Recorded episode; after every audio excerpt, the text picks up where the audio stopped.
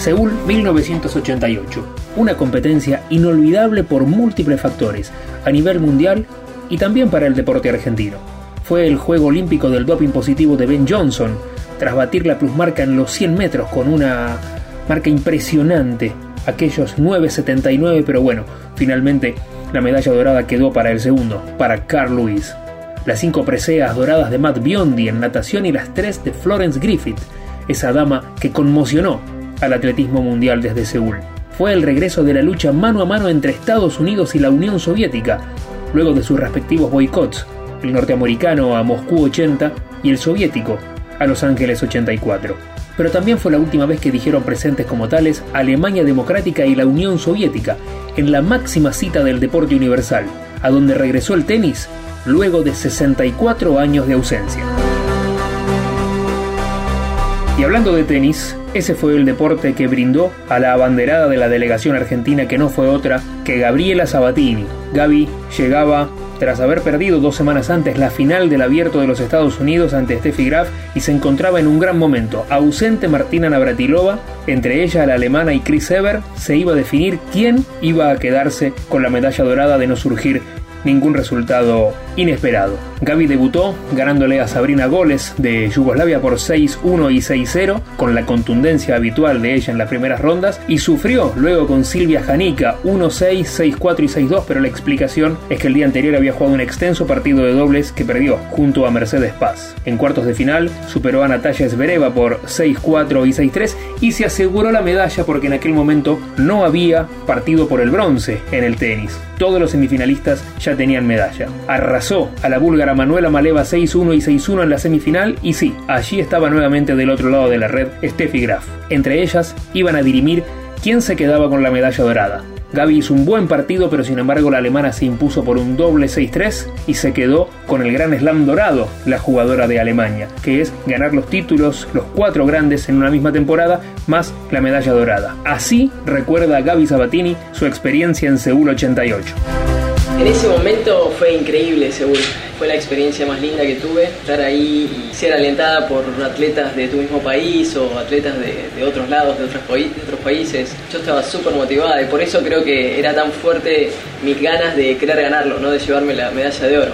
Obviamente viendo mi cara final en la entrega de premios no, no fue la más linda, ¿no? no estaba tan contenta, pero mirándolo ahora a la distancia y con el tiempo eh, valoro un montón esa medalla, de hecho la tengo guardada en, uno de los lugares más importantes de mis trofeos y, lo recuerdo con muchísimo cariño. Eh, creo que es una experiencia que todos tenemos que pasar, eh, más para los tenistas porque no tenemos esta oportunidad de poder convivir con otros atletas, de representar a tu país tan fuertemente ¿no? y tan claramente. aparte yo fui abanderada en, en esos Juegos Olímpicos y fue también un momento increíble. Eh, estar desfilando ahí con, todos tus compañeros detrás y con todo ese público y con todos los atletas, eh, maravilloso. Para mí también era como la primera experiencia porque nunca tenemos esa posibilidad de subir a un podio, de que te den una medalla y como te dije, tener toda tu gente o tus compañeros ahí viéndote fue, fue algo tan, tan lindo que en, ese momento hubiese sido más linda la medalla de oro, pero eh, fue, fue algo muy, muy lindo. Con la conquista de Gabriela, Argentina volvía a instalarse en el medallero luego de 16 años de ausencia. La última medalla la había conseguido el remero Alberto de Midi en Múnich 72. No hubo cosecha en Montreal 76, Argentina se plegó al boicot norteamericano y no concurrió a Moscú 80, y la cosecha también quedó en cero en Los Ángeles 84. Merece un párrafo aparte la cobertura o la no cobertura televisiva de aquel Juego Olímpico en Argentina. Los cinco canales que estaban en Capital y Gran Buenos Aires, tres estaban en manos del Estado, ATC, la actual televisión pública, el 11 y el 13, el 9 ya estaba privatizado en manos de Alejandro Romay y el 2 pertenecía desde hace unos meses y por poco tiempo más a Héctor Ricardo García. La cobertura fue ínfima, casi no hubo eventos en vivo, conspiraba también el horario, Argentina la mayoría de los eventos eran en la madrugada, pero había una poca política de deporte en general en la televisión argentina. El partido de Gaby Sabatini donde consiguió su medalla, no se vio en directo, sí se pudo observar en diferido en horas de la noche aquel viernes que quedó en la historia, aquel 30 de septiembre de 1988. Y al día siguiente de la medalla de Gabriela Sabatini, Argentina se encontraba ante la posibilidad de tener una nueva presea.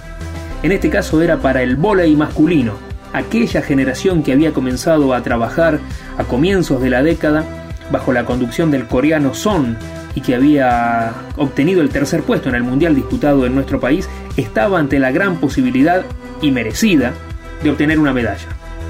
Había dos grupos de seis y solo los dos primeros avanzaban. Argentina compartió su zona con los Estados Unidos, Países Bajos, Francia, Japón y Túnez.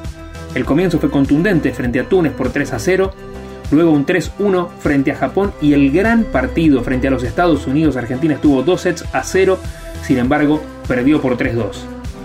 Al vencer a Países Bajos por 3 a 0, obtuvo la clasificación ya como segundo en el grupo y en el cierre cayó ante Francia por 3 a 0 cuando ya todo estaba definido. En la semifinal, claro, había que enfrentar al primero de la otra zona que era nada menos que la Unión Soviética. Fue una derrota por 15-11, 17-15 y 15-8, pero todavía quedaba la chance de la medalla de bronce. Había que enfrentar nada menos que a Brasil en una nueva edición del clásico sudamericano.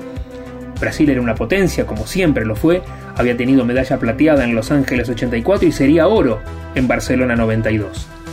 Argentina ganó el primer set por 15-10, cayó en el segundo 15-12, ganó el tercero 15-8, cedió el cuarto 15-12 y en el quinto rápidamente se puso en ventaja de 11-4, pero los nervios, la ansiedad del equipo argentino no le permitieron cerrar prontamente aquel set y los brasileños se acercaron hasta un 11-9. Finalmente, la tranquilidad volvió al equipo argentino que se dio el gusto de cerrar aquella historia por 15-9. Match Argentina y el saque es de John Uriarte. La recepción Mauricio se Carlava afuera y Argentina medalla de bronce. Argentina medalla de bronce en los Juegos Olímpicos de Seúl. Primera medalla histórica para el vóley argentino, para el deporte argentino de conjunto.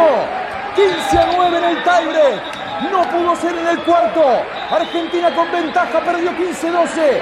Brasil estiró al tiebreak. 11-4 arriba, 11-9 en la definición y el sprint final para que Argentina levante una medalla histórica con Daniel Castellani, con Daniel Coya, con Hugo Conte, Juan Carlos Cuminetti, Alejandro Waldo Cantor, Esteban Martínez, Esteban de Palma, Raúl Quiroga, John Emily Uriarte, Carlos Javier Weber, Claudio Zulianelo y el técnico Luis Muchaga hacen historia para que el volei argentino se quede con una medalla que quedará grabada en la historia de nuestro deporte. Un gran festejo produjo aquella consagración del equipo de vóley y continuamos con el análisis de lo que fue también la televisación porque ese partido no se emitió ni en directo ni en diferido, pero los pocos que podían acceder a la televisión por cable, allá por el primer día de octubre de 1988, sí pudieron ver el partido a través de la cadena brasileña Bandeirantes. Allí se pudo observar la algarabía, la consagración y la merecida medalla colgando del cuello de aquellos extraordinarios jugadores que pusieron a Argentina en el lugar que, se merecían. El equipo integrado por Daniel Castellani, Daniel Coya, Juan Carlos Cuminetti, Alejandro Diz, Waldo Cantor, Esteban El Mono Martínez, Esteban de Palma, Raúl Quiroga, John Uriarte y Claudio Zulianelo, junto a otros dos que vamos a escuchar, nada menos que Weber y Conte, que van a recordar de este modo cómo vivieron aquella hazaña en Seguro 88. Fue extraordinario el último partido con Brasil, todo lo que encerró el Juego Olímpico. Seguramente eso y los Juegos Panamericanos del 95, la medalla de oro, fueron los dos recuerdos más grandes que tengo con la camiseta de la selección. Lo de Seúl para nosotros fue el momento más importante de la selección, sin duda. Eh, los Juegos Olímpicos de, Los Ángeles en el 84, eh, ahí pudimos entender y saborear un poco este, lo que era un juego olímpico por primera vez.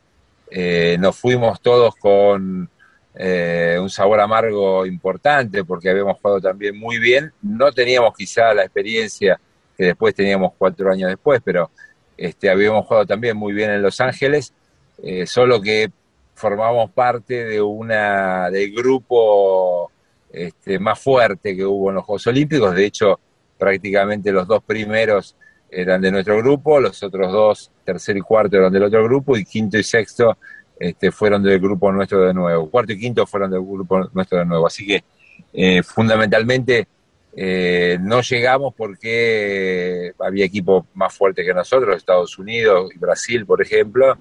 Este, pero bueno, después quizá con la experiencia, eh, cuatro años más tarde en Seúl, donde todos pudimos este, llegar a la selección ese año eh, de Italia, que veníamos jugando todos en equipos italianos eh, durante el campeonato durante muchos años. Eh, llegó ese año y, dijimos, bueno, ya creo que estamos todos maduros y grandes como para poder ir a buscar algo importante a, Seúl y, el objetivo tiene que ser el podio. Estuvimos todos de acuerdo en una reunión inicial antes de empezar la preparación y puntamos cuatro meses prácticamente hacia ese objetivo y bueno, por suerte se terminó dando. Hubo algunos otros deportistas que tuvieron actuaciones destacadas y lograron su merecido diploma olímpico, que se le entrega a aquellos que quedan en la puerta de conseguir las medallas. El hockey sobre césped, tanto masculino como femenino, un poco en la prehistoria de lo que sería luego la consagración de, las leonas y de los chicos en el Juego Olímpico de Río de Janeiro, Martín Jaite que en el tenis masculino llegó hasta los cuartos de final perdiendo con Brad Gilbert de ganar aquel partido si hubiera asegurado la medalla, el ciclista Juan Curuchet, que fue quinto y 20 años más tarde iba a conseguir el oro también por aquella región, en Beijing. Párrafo aparte para la selección de fútbol, que consiguió su diploma, pero en este caso no fue ni siquiera un premio consuelo, porque Argentina disponía de muy buenos jugadores y no fue fácil la confección del equipo porque Newell's Old Boys y San Lorenzo, que podían ceder jugadores, habían sido convocados varios de sus futbolistas, se negaron porque estaban disputando la Copa Libertadores y apenas Darío Sibiski de San Lorenzo concurrió. Dirigidos por Carlos Pachamé, el comienzo fue un 1 a 1 con los Estados Unidos, un empate a 7 minutos del final conseguido por Alejandro Alfaro Moreno de tiro penal, la derrota lógica, quizás con la Unión Soviética por 2 a 1, la Unión Soviética consiguió la medalla dorada, nuevamente Alfaro Moreno de penal consiguió el gol. Y en el último partido de la zona había que ganarle sí o sí a los locales, a Corea del Sur para no quedar afuera. Fue triunfo por 2 a 1, comenzó Argentina, otra vez marcó Alfaro Moreno, empataron los coreanos y Néstor Fabri a 15 minutos del final consiguió el gol de la victoria. Luego, el partido de los cuartos de final era con Brasil, fue derrota por 1 a 0. Este sí se vio en la Argentina en la madrugada de un domingo. Un plantel con nombres importantes como Luis Islas, Hernán Díaz, Perico Pérez, el citado Carlos Alfaro Moreno que armó una buena dupla de ataque con el goleador de Boca, con Jorge Comas, y cuatro de aquellos futbolistas fueron a Italia 90. Fabián Cancelarich, Néstor Fabri, Néstor Lorenzo y Pedro Monzón, pero lejos estuvieron de conseguir la medalla en la que estuvieron claramente en condiciones de obtenerla. Para el final, el recuerdo para Perú, que tuvo una destacada actuación y se quedó con la medalla de plata en y femenino, cayendo frente a la Unión Soviética.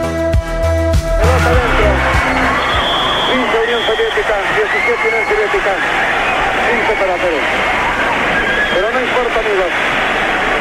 Este equipo peruano ha dejado algo y una huella imborrable aquí. Y ahí está. El aplauso unánime del público para Perú. Seguro 88. Un juego olímpico muy importante, de gran trascendencia, como hemos citado, para buena parte del mundo y también para la Argentina.